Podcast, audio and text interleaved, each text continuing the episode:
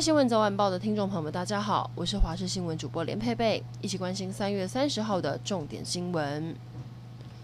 被称为近十年来最严重的沙尘天气持续侵袭各国，除了中国跟南韩，现在连日本也饱受沙尘困扰，影响交通能见度。受到强烈西风影响，日本九州四国等地因为沙尘暴，部分地区的能见度不到五公里。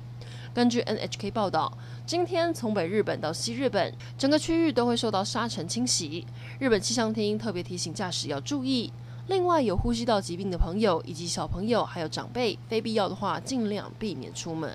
能见度一样受到影响的还有金门，南风吹拂加上湿气重，金门一早就笼罩在大雾中，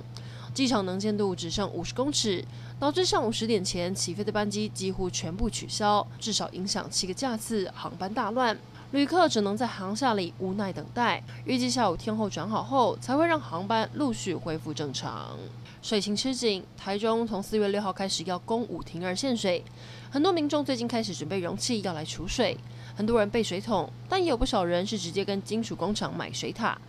业者表示，平均一天最多产量是做三十个水塔，现在七个人加班做出六十个水塔，还供不应求。台中市从四月六号开始进入分区限水、供五停二阶段，市政府也展开省水大作战，包含水龙头加装省水阀，采用两段式省水马桶，并停止用自来水浇灌。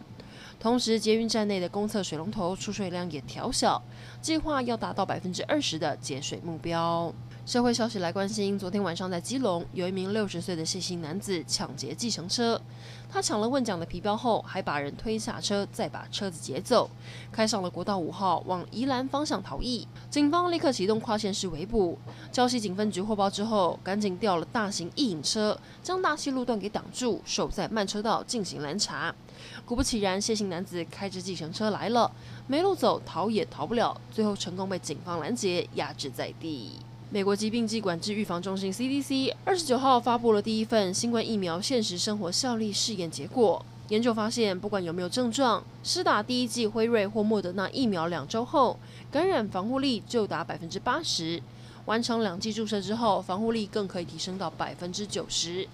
虽然试验证实疫苗可以有效对抗疫情，但美国最近确诊病例大幅增加，让 CDC 主任担心世界末日恐将来临。还要来关心卡在苏伊士运河将近一个星期的长次轮，昨天晚上被摆正之后成功脱困，让苏伊士运河终于恢复通行，全球海运业者也松一口气。被堵住的四百多艘船，每天将疏通一百多艘。苏伊士运河管理局估计，可能两天半到三天就可以完成疏运，让这起意外正式落幕。最后来关心天气，才三月底，今天会很有夏天的感觉。今天各地都是晴到多云，下雨的地区非常少，只有东半部有零星短暂雨，北部山区午后可能会有零星短暂阵雨。温度方面，南投、台南、高雄、屏东亮起了高温黄色灯号，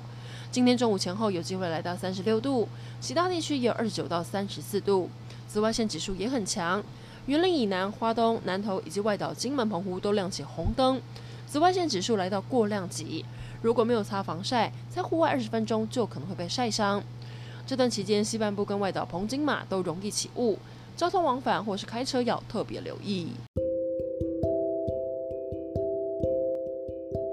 以上整点新闻，感谢您的收听，我们再会。